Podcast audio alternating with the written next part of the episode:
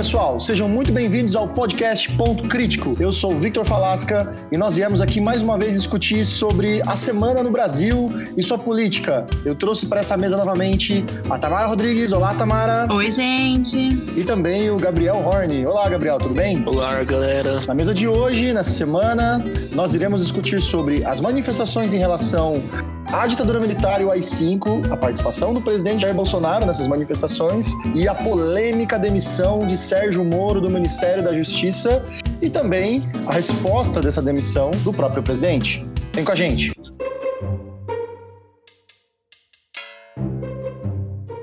Vamos começar falando sobre as manifestações que aconteceram no dia 19. Foi um domingo, teve manifestações pró-intervenção militar a favor do presidente em todo o Brasil, mas Jair Bolsonaro, inclusive, participou de uma delas em Brasília, contrariando todas as recomendações da Organização Mundial da Saúde, do próprio Ministério, e no meio de uma pandemia, ele foi novamente a público com aglomeração de pessoas, tossiu várias vezes e defendeu a intervenção militar e, e a volta do AI-5.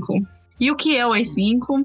e as pessoas sabem o que é o AI-5, o que é que elas estão defendendo? Então, eu acho que a gente tem que pontuar toda a maluquice que aconteceu nesse, nesse domingo do dia 19. Primeiro, as pessoas se manifestarem em favor de uma ditadura, dentro de uma ideia da onde eles só podem se manifestar porque eles vivem numa democracia. Então isso, isso já é uma incoerência sem tamanho. Mas tudo bem, pensando pela ideia da liberdade de expressão, né, gente? Elas podem se expressar por algumas coisas neste país. Mas é muito maluco pensar que elas estão protestando em favor de algo que vai impedir elas de se manifestar, por exemplo, né? Acho que o outro detalhe também para a gente pontuar é a questão do, do AI-5, porque muitos e muitos relatos foram filmados né, nessa, nesse dia de manifestação, onde as pessoas simplesmente não têm a menor ideia do que é o AI-5 e elas estavam protestando em favor disso. E a coisa mais. Eu não consigo nem mensurar uma palavra para isso, mas é que na cabeça dessas pessoas, elas vão pedir que os militares assumam o poder, elas vão pedir que o AI-5, que fecha, por exemplo, o poder legislativo, atue, mas, na cabeça delas, muito fantasiosa, o presidente continua sendo o mesmo e ele vai ter a ajuda dos militares para fazer isso. Então, assim, é, eu vou até abrir a minha cerveja de novo, uma próxima cerveja, porque é tão incompreensível na minha cabeça que pessoas saiam na rua pedindo uma coisa completamente ilógica né? Caquistocrática, até vamos dizer assim, né? Que para quem não sabe, caquistocracia é um governo de pessoas uh, incompetentes, né? Onde pessoas vão sem a menor noção do que estão fazendo se organizar, e como a Tamara disse aí, né?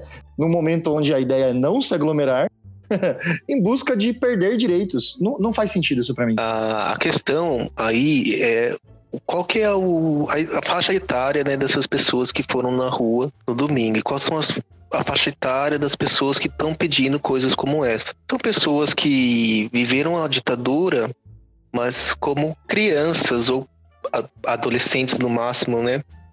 Então talvez eles não tenham ligado a ditadura a um período negro e tão opressor, né, como ela de fato foi, e tem esse saudosismo da infância, né? Então, ah, quando eu era criança, ou então quando eu era adolescente, era assim, e tudo funcionava num, numa maravilha, porque é, estava numa ditadura, então também as notícias eram limitadas, a gente tem que também se transportar para essa época.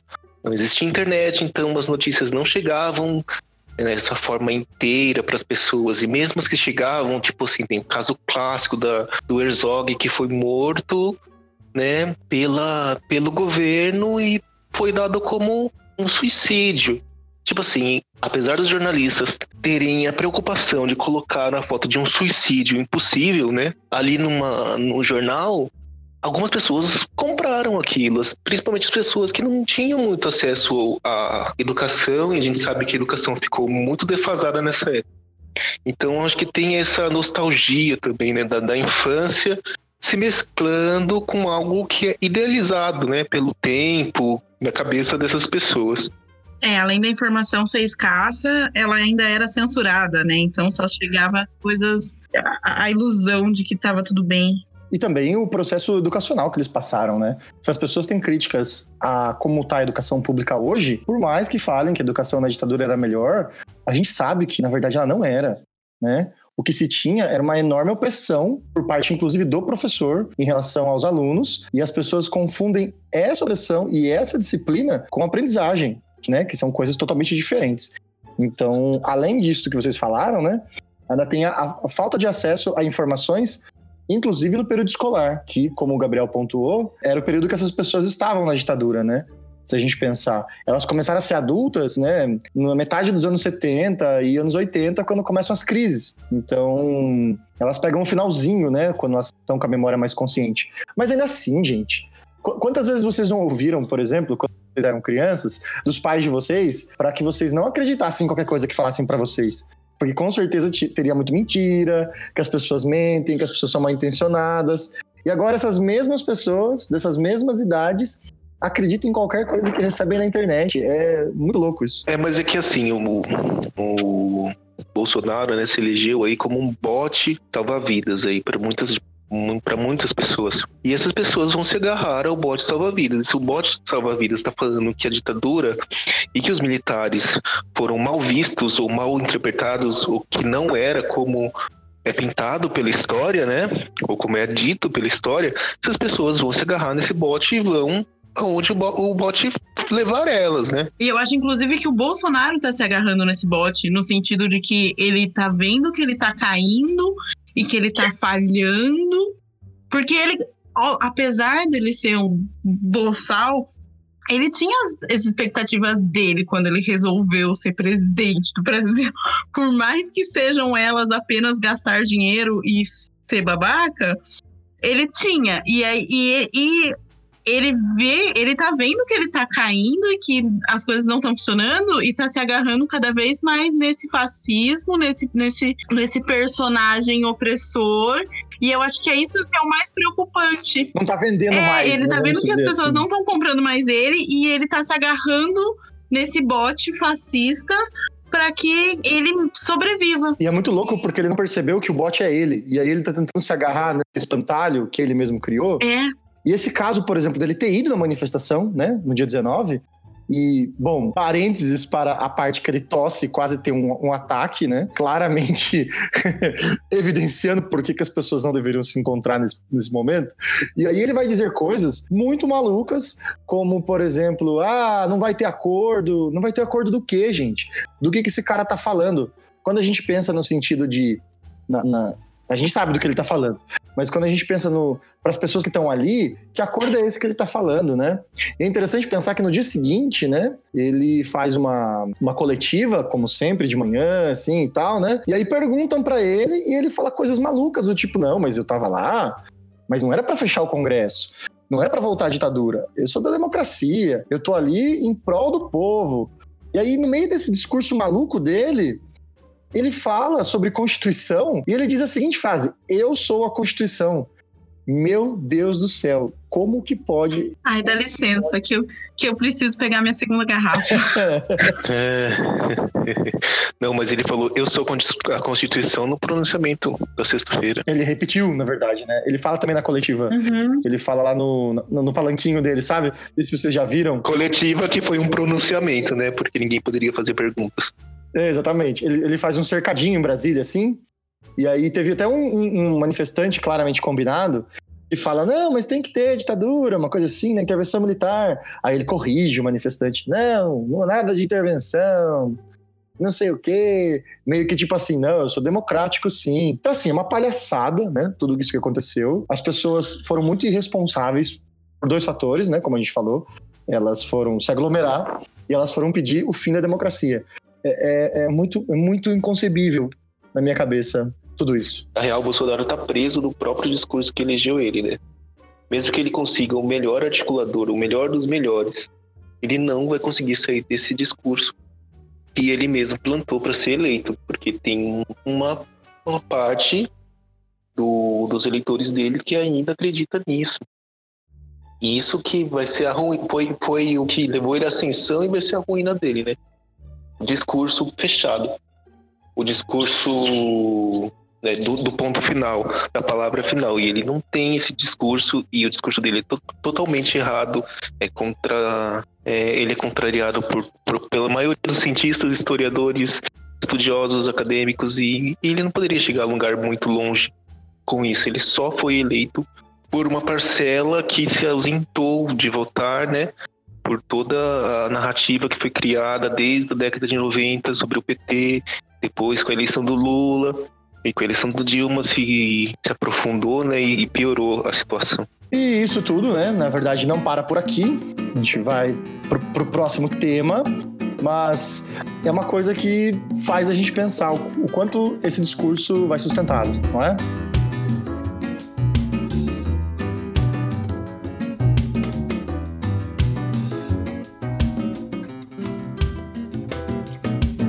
Bom, gente, então, como eu disse, não para por aí. Por que, que não para por aí? Porque lá no dia 4 de abril de 2020, nós tivemos a confirmação de uma boataria, vamos, vamos usar essa palavra, uma boataria que foi colocada durante a semana, né? Já que foi uma semana muito agitada devido a essa manifestação uh, em prol da, da ditadura, onde dizia-se que o Sérgio Moro iria pedir demissão por um, uma briga interna com o presidente Jair Bolsonaro. Aí todo mundo ficou meio assim, do tipo, não, será que é verdade? Será que é mentira? O que é que tá acontecendo? Surgiram vários memes, óbvio, porque a internet não para, a internet funciona. Se existe uma instituição nesse país que funciona bem, é a internet brasileira, né? Aonde, finalmente, na sexta-feira de manhã, a gente tem uma coletiva de imprensa com o ministro, ex-juiz, super ministro, como, como se proclamava, né? Aqueles diversos bonecos dele vestido de super-herói. Uh, Sérgio Moro anuncia a sua demissão do Ministério da Justiça, né? E ele não simplesmente anuncia a sua demissão do Ministério da Justiça, ele proclama a saída dele do governo Bolsonaro, da aliança com o Bolsonaro, e elenca ali cinco principais motivos para isso. Então, qual, qual, é a briga que realmente aconteceu? Estava-se para discutir, segundo a, a, o que é falado pelo Moro até então nessa, nessa, nessa coletiva, uma substituição do diretor-geral da polícia, onde o diretor-geral atual seria substituído e não houve uma, uma como eu posso dizer, não houve um acordo entre Sérgio Moro e Jair Bolsonaro, pois o Sérgio Moro queria manter o Maurício Valeixo no, no cargo, né? Então, a partir disso, a partir desse caso não ser concretizado, do, do, do diretor-geral continuar sendo o mesmo, o Sérgio Moro então faz uma coletiva na sexta-feira de manhã e elenca cinco motivos. O primeiro, ele vai dizer que ele foi surpreendido por uma publicação do Diário Oficial uh, dizendo que o, o Maurício Valente foi demitido. Ou seja, ele diz que ele não assinou esse papel, ele não criou esse, esse, esse ofício, né? E tá o nome dele no ofício, evidenciando então que existia uma certa ingerência do Jair Bolsonaro até na, no próprio nome do Sérgio Moro. O segundo é que, segundo o, o, o Sérgio Moro, não houve realmente um motivo específico para demitir o Maurício Valeixo. Em outras palavras, ele vai dizer que não houve motivo no sentido técnico. Que ele fala até na coletiva, né, que se fosse por um motivo de incompetência ou algo do gênero, tudo bem demitir o cara, mas não tinha um motivo concreto para isso, né? Então, uh, o que ele vai dizer é que, além disso tudo, então, como terceiro item, uh, a demissão não passou por ele. E não teve um nome para isso, não apareceu nenhum nome para substituir o cara, no, oficialmente falando. Então, eles não chegaram realmente no acordo. Né? E, o, e segundo o Sérgio Moro, continuando, né? Os cinco itens, o Bolsonaro admitiu para o Sérgio Moro que a mudança é por motivo político. O, até tem uma fala que é citada ali pelo Sérgio Moro, que é interessante, não sei se vocês acompanharam, que ele fala que em diálogo com o Bolsonaro, ele vira para o Bolsonaro e diz: Ah, mas isso está com cara de intervenção política no, na Polícia Federal. E o Bolsonaro responde: E é mesmo. Ou seja, segundo o Sérgio Moro, foi proposital a mudança e por motivo político. E o que o, o Bolsonaro diz para ele, segundo o próprio Sérgio Moro, é que isso está acontecendo porque ele, ele, presidente, não tinha acesso a investigações e inquéritos que estavam em andamento e que eram de caráter sigiloso, mas que ele, como presidente, deveria ter o direito de ter acesso a essas investigações. Como a gente bem sabe, a gente vai até discutir isso aqui agora, é, muitos dos filhos dele, do próprio Bolsonaro, estão sendo investigados. Então é muito estranho, né, surgir isso nesse momento. E o último item, né, que o, o Sérgio Moro traz para nós, é que ele tem uma biografia para zelar. Que ele abriu mão de um cargo de 22 anos como juiz. E como, como não sei se você, pessoal que está ouvindo a gente sabe, é, o juiz no Brasil ele é um cargo público, ou seja, ele tem regime de estabilidade, ele não pode ser demitido, e ele tem uma aposentadoria integral. Ele abriu mão dessas duas coisas para ser ministro uh, do governo Bolsonaro. E aí, de repente, ele se vê numa situação que ele fica chateado com, com uma discussão e abre mão, inclusive, do cargo político que ele recebe. Aí eu quero saber de vocês aí, Gabriel e Tamara. É, vocês acompanharam essa coletiva? Como é que foi essas fortes emoções dessa demissão, hein? Eu diria bem feito. Eles que lutem. Eu acho bem feito. É que eu vi, eu vi, eu li outro dia alguém, algum meme também falava assim, é, ai, para quem tá falando que ele tá saindo com dignidade. Se tivesse dignidade, não tinha nem entrado. É, o que você tá fazendo aqui, meu amor? E assim, eu, eu não acredito nessa história de que de repente ele teve uma consciência ética e, nossa, eles estão fazendo alguma coisa errada no governo, então eu me retiro.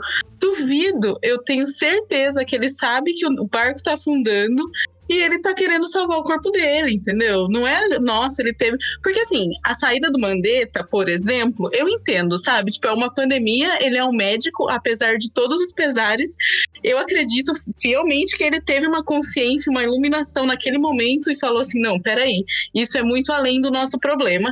E aí deu no que deu. Mas eu não acredito que o Moro teve essa, essa consciência ética de tipo, nossa, eles estão fazendo coisa errada. Ah, eu não, não brinco com quem não brinca direito. E se retirou da brincadeira? Ah, não acredito nisso. Eu acho que ele sabe de muito mais coisa, de muito mais treta e tá tirando o corpo fora antes que dê merda. Não, essa crise toda tá um, é um Deus nos acuda, né? Salve-se quem puder, porque o Moro chegou a citar o governo Dilma como um governo transparente em relação à Polícia Federal. Ou seja, o Moro citou um governo de um partido político que ele abomina e sempre abominou, não é segredo para ninguém, para se salvar e para sair desse barco atirando em quem ele poderia, né? Acho que além da, dessas discordâncias entre os dois, entre o presidente e o ministro, tem muita coisa por trás. Ele sabe que esse barco está afundando e ele sabe que não, não pode se se manchar como se ele já não estivesse manchado o suficiente, né?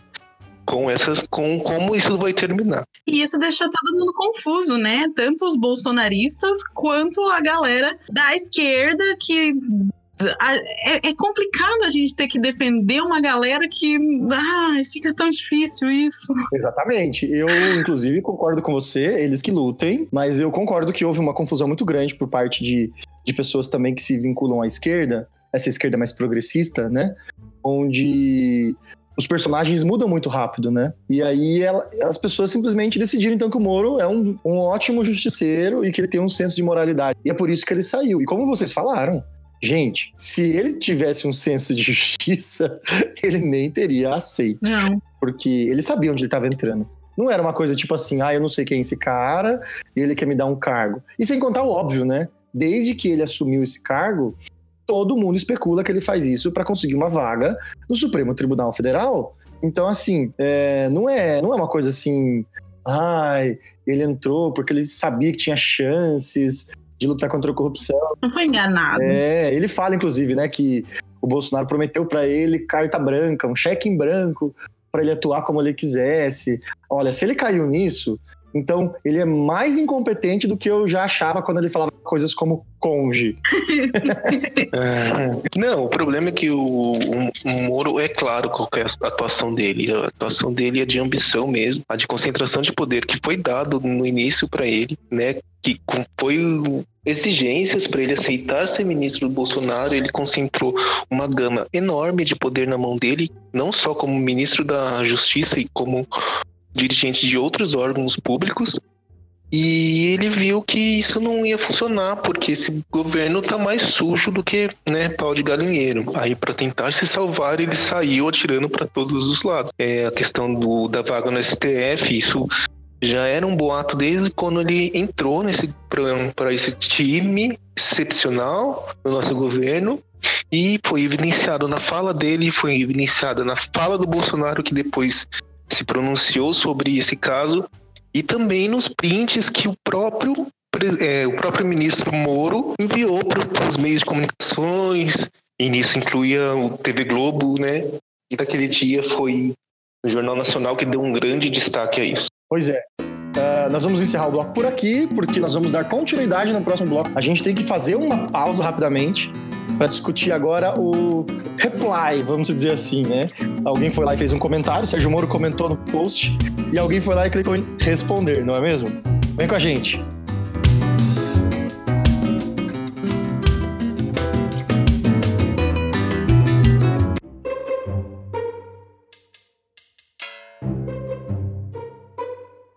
Voltando no nosso bloco anterior, dando parte para a segunda parte dele, vamos dizer assim, o Jair Bolsonaro, no meio da coletiva de imprensa, basicamente, né, uh, do juiz Sérgio Moro, ex-juiz Sérgio Moro, ele lança um tweet dizendo que ele irá fazer uma coletiva de imprensa às 17 horas.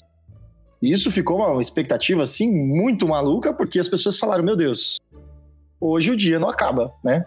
E o que acontece? Às 17 horas, Bolsonaro aparece com toda a sua trupe, né? Toda a Vila do Chaves, vamos dizer assim, vem junto com o Kiko. E ele começa a falar, falar, falar e falar e falar. Um discurso muito confuso, muito estranho, mas ele vem pontuando em cima do que o próprio Sérgio Moro diz no início da fala dele e onde o Sérgio Moro aponta os motivos da saída dele. Então, tudo que o Sérgio Moro coloca como motivo da saída do Ministério da Justiça, o Jair Bolsonaro, no meio das maluquices que ele levanta, e a gente já vai comentar sobre elas logo mais, porque foi muitas, né? Foram muitas. Ele vai dizer então que ele é o presidente, e logo como ele é o presidente, e ele pode indicar ministros para o governo dele, porque ele sempre se refere muito a essa história do poder dele, né, do eu, eu muito forte. Ele simplesmente diz então que além de indicar ministros, ele pode sim indicar cargos de confiança dentro de estruturas uh, do governo dele, mesmo sendo departamentos do Estado, como é o caso do, da Polícia Federal. E ele vai dizer então que o próprio diretor-geral, então, né, o Valeixo, ele já estava querendo sair. Ele, ele falou assim: ah, não, mas ele dizia que ele mesmo queria sair, que ele ia se demitir. Então eu só, só antecipei uh, o pedido dele para o Sérgio Moro. Entre tantas outras coisas que é falada ali, que vou deixar para os meus colegas aqui, Tamara e Gabriel, comentarem, ele também fala sobre toda uma trajetória da vida dele como político, que quando ele era um simples deputado, o Sérgio Moro não deu atenção para ele, e que ele fala que ele sempre entregou o coração dele para o Sérgio Moro, mas que ele percebeu que não era tão recíproco assim. Enfim, foi uma confusão só. Foi mais de uma hora de falação e nos últimos, sei lá, 15 minutos ele tira um, quatro páginas do, do bolso assim e começa a falar. Gente, o que, que a gente poderia listar de interessante nessa coletiva das 17 horas desse dia 24? Não, várias coisas bizarras, né? Vamos começar pela formação das pessoas que estavam ali. O Megazord. Era, era um monte de gente, né, aglomerando novamente, que já falaram que não é para aglomerar pessoas. Ninguém de máscara. Tinha um cara de máscara. Era o ministro da Saúde? Não, não era era o da economia. E. Inclusive, o ministro da Saúde, né? Tava muito estranho. Certeza que ele tinha comido alguma coisa batizada. E sem falar no, no bizarríssimo ministro da Economia que tava lá é, sem, sem sapatos, sem terno, sem. Então, come, começando pela formação das pessoas que estavam ali. É. Totalmente bizarro. E aí começa o discurso e ele começa a contar uma história super romântica, como se ele estivesse contando um outro a meme. história de um casamento, porque eles se conheceram no aeroporto e ele abriu o coração. E assim, quem se importa, né? Não é para isso. Não é para isso que ele estava lá. O, o, o, juiz, ex-juiz, ex-ministro, ex-namorado do Bolsonaro, é, colocou coisas pontuais e coisas sérias, coisas. E ele foi falando nada com nada. Então eu acho que começar por aí, né? Sem falar que a galera, ai, como, como já falamos várias vezes, a internet não perdoa, né? Então já começaram a lista de memes e o bingo de qual notícia mais bizarra você gostou mais. Se é o filho que pegou metade do condomínio, se é, é quais eram os itens, se a piscina aquecida, que na verdade já era com aquecimento solar já faz anos.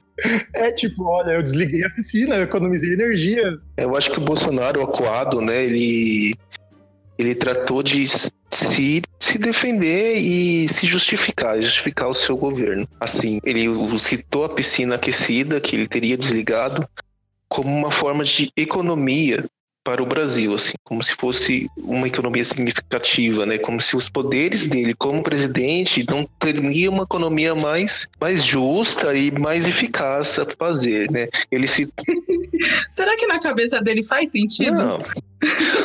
não, ele citou a piscina, ele citou o cardápio que ele come lá no Palácio da Alvorada. Ele citou que ele tem três cartões corporativos e todo mundo sabe porque saiu em, em N mídias que ele está extrapolando os gastos no cartão corporativo. Então, assim. Eu fiz essa conta, sabia? De quanto ele gastou no cartão corporativo em 2019 e quantas pessoas poderiam receber aquele é, auxílio emergencial. Quanto deu? 24 mil pessoas. Nossa. Nossa. Com o cartão corporativo. Vamos pensar que ele não é dinheiro tirado de verba da saúde, de verba. É do cartão corporativo do cara. Do quanto ele gastou em 2019. 24 mil pessoas pessoas poderiam estar recebendo a verba emergencial. Não, eu não sei quem que foi que deixou aquele o presidente falar por tanto tempo e tão livremente assim, porque ele começou a... Claramente, quando ele assumiu a presidência, ele demitiu o assessor de imprensa. O fato é que ele começou a, a, a cavar notícias antigas que mais falam contra ele do que a favor dele. Então eu não sei quem, quem que é o responsável pelas relações públicas desse governo. Tem que ser demitido muito mais rápido do que o, ju do que o juiz Sérgio Moro, não é mesmo? Ele se comparou, né, com a Marielle, né? Não, o cúmulo do absurdo para mim foi quando ele falou da Marielle. Para mim foi assim. Não. Gente, ele, ele fez um paralelo entre a, entre a investigação da Marielle e a investigação de quem deu uma facada nele tendo que a investigação. E ele não entrou com, com, com recurso na investigação. Ele não entrou. Ele abriu mão. Exato, tipo assim, eles fizeram o, o Adélio ser esquecido, eles deixaram essa, essa, essa investigação esfriar. Por outro lado, a parte da investigação da morte da Marielle não, não foi porque o governo do Rio de Janeiro ou a polícia do Rio de Janeiro está muito em cima desse caso. É porque as pessoas, os ativistas que estão do lado da Marielle, né, das causas da Marielle, pressionam o governo a isso. E para isso eles usam as suas a sua o que está na sua mão, né? Eles vão para o estrangeiro, eles falam com, com, com a mídia estrangeira, eles, eles ficam em cima da polícia para que isso seja solucionado. O caso do Adélio não foi porque a polícia não foi atrás de quem matou, de quem tentou matar o presidente da República. É porque essa investigação esfriou, porque tem muito mais a revelar que deporia contra o próprio presidente do que a favor. Exatamente. E é interessante a gente pensar que no discurso ele mistura tudo isso para poder realmente criar uma cortina de fumaça do real problema. Porque o que foi colocado em pauta ali pelo Sérgio Moro é que o presidente está tentando ter acesso a dados de investigações uh, que são sérias da Polícia Federal e que ele não deveria fazer Sim. isso em prol de uma polícia independente e livre, para que ela possa fazer o que for necessário. O slogan do governo dele foi justamente o combate à corrupção. Quando a gente pensa em corrupção, a gente pensa nos poderes, a gente pensa nos políticos, não é mesmo? Então, quando eu penso em combater a corrupção, custe o que custar, como sempre foi, inclusive muitos discursos que os bolsominions falam, né? Que, ah, mas se ele cometer um crime, a gente tira. Ou se, a gente comete, se ele cometer um crime, ele que seja preso. Então, que, então que seja, então deixa a polícia trabalhar. Então, é, a coisa que me deixa mais assim, irritado quanto essa galera é que eles estão tentando de alguma forma defender isso e é indefensável. E pior do que ser indefensável, o próprio, o dito cujo, acaba se acusando, acaba se expondo o suficiente para que não há nenhuma forma de proteção. E é curioso pensar que, além disso tudo, né, nesse universo, dessa odisseia dita no, na, na, nas, às 17 horas da sexta-feira, é que muitas pessoas reagiram, né? muitos poderes reagiram, inclusive o Supremo Tribunal Federal é, aceitou um. Per, perdão, recebeu um pedido de inquérito das acusações que o Sérgio Moro fez. Né? A gente teve cartas, por exemplo, do Fernando Henrique Cardoso. Como, como que ele fala mesmo? É espero que você renuncie antes que seja renunciado. Né? Então, assim, fica muito claro que existe uma força grande de pessoas e pessoas importantes que estão olhando para a cara dele e falando assim: amigo, já deu. E acho que é isso. É, é basicamente concordo com, com todo o seu ponto de vista. Acho que é exatamente assim que eu estou enxergando tudo e morrendo de desespero. Não é? Não, e para ajudar ainda, para complementar. De tristeza. É, no Jornal Nacional do mesmo dia, pasme você, ouvinte, que está perdido nessa situação toda e não assistiu o Jornal Nacional, o Sérgio Moro mostrou prints de conversas de WhatsApp. Irônico, não? Irônico, não? Sim, ele estava com certeza é, guardando um arsenal para tentar limpar a barra dele, né? E tentar sair como, como um bonzinho nessa história, mas Gente, aqueles prints também tratavam sobre a cadeira do Supremo Tribunal Federal, que por mais que seja uma coisa que já era, é, já era sabida desde quando ele, ele começou a entrar, já tinha o boato, isso aí é um pouco um pouco baixo, né? Você aceitar um, uma vaga no Ministério do governo Bolsonaro para você conseguir chegar a um, um objetivo maior, assim, com um Supremo Tribunal Federal. Tipo assim, amada, porque você tá fazendo provas contra você mesmo. Assim, a inteligência também não é o forte do, do Moro, né? A gente tem que colocar aqui. E, e, digo mais, além, além do eu acho que ele aprendeu, eu acho que ele já estava se preparando para salvar aquilo, sabe? Assim, sabe quando você não, você não quer se queimar, então você deixa a pessoa falando sozinha porque você já tem a intenção de divulgar aquilo. e, e, é interessante a gente colocar também que a TV Globo, quando ela faz isso, ela tem um interesse. Se a gente pensar mais profundo, a TV Globo, ela estava ali tomando um lado, muito claro.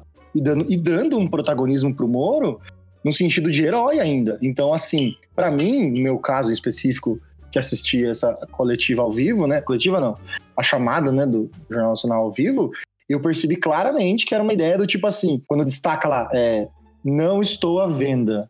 No sentido de, ah, eu sou idôneo, ah, eu tenho uma, uma moral maior do que esse governo, ou qualquer coisa do gênero. Só que o fato deles estarem conversando sobre isso e negociando isso, por mais que ele não tenha respondido, porque ele tenha aprendido a não passar mensagens, a não criar provas contra ele mesmo, impressionante um juiz, né, não ter a consciência de que ele não precisa fazer prova contra ele mesmo e que só o fato dele estar conversando ou dele estar recebendo mensagens sobre a tal posição no STF já é uma prova de que ele conversava isso com os membros do governo de que, como a Carla Zambielli lá coloca, se coloca como articuladora, ou seja, ele já tinha esse, essa conversa com o presidente.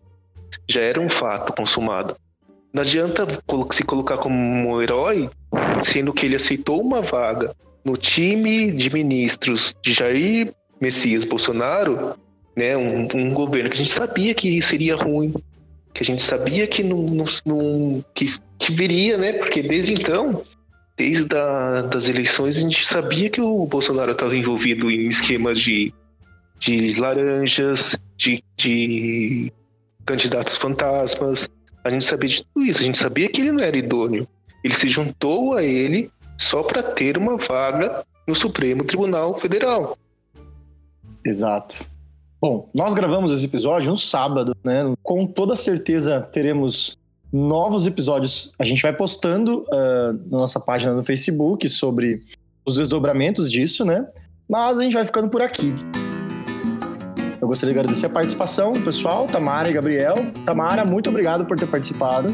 Imagina, querido, estamos sempre aqui. O Brasil nos obriga, nos obriga a beber. Eu já estou na minha terceira garrafa. e vamos que vamos com coragem aí para assistir as notícias, porque olha. É. Gabriel, muito obrigado por ter participado também. Espero que você tenha bebido o suficiente para aguentar essa semana. Obrigado a vocês e para eu beber o suficiente só com o auxílio cachaça do governo, né? Porque tá difícil. Bom, gente, podcast Ponto Crítico fica por aqui. Nosso episódio O Brasil nos obriga a beber número 2. Nos acompanhem nas redes sociais, se inscrevam no nosso canal, teremos novidade toda semana. Até mais, tchau!